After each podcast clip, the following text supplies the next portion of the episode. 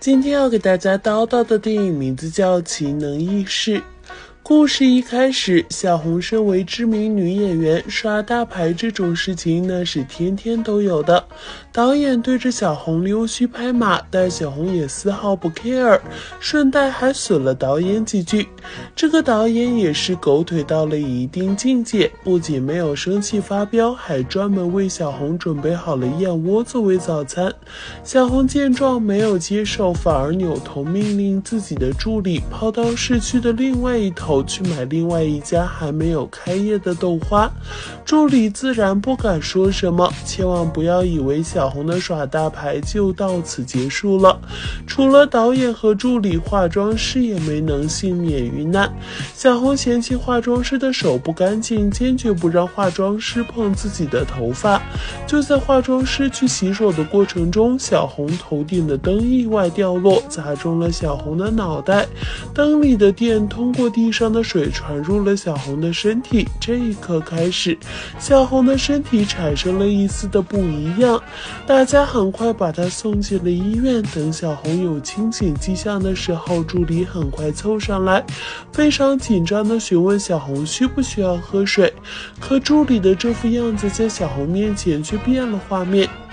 几道光闪过，映入小红眼帘的并不是助理殷勤的外表，而是助理幸灾乐祸的内心。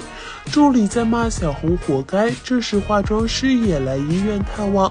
在小红眼里，化妆师愤怒的在骂自己。他责怪小红明知道自己是同性恋，还天天毫不顾忌的说自己讨厌同性恋。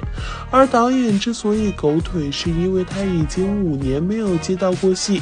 这部戏拍完之后，他就可以顺利还房贷了。所以，不管小红怎么过分，都要忍气吞声。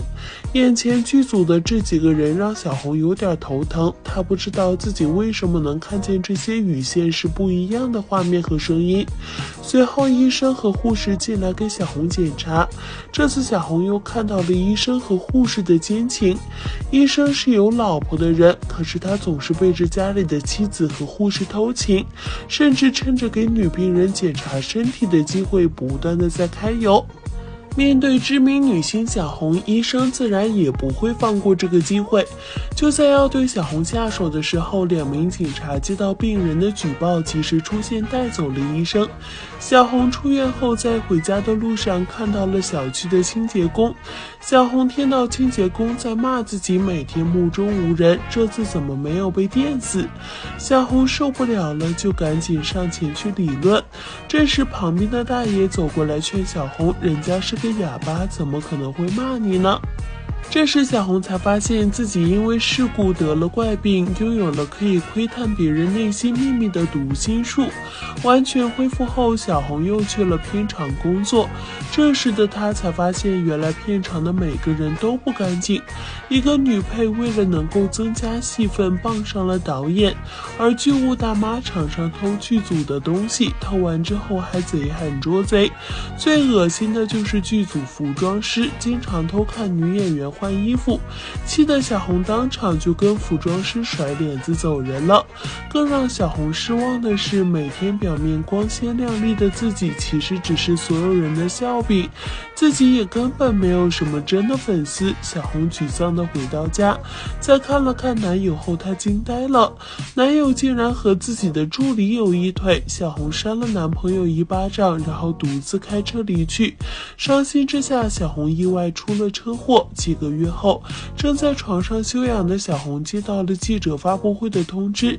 走到楼下时，清洁工正在打扫卫生。小红很意外，自己竟然没有听见清洁工在骂自己。难道是自己的超能力消失了？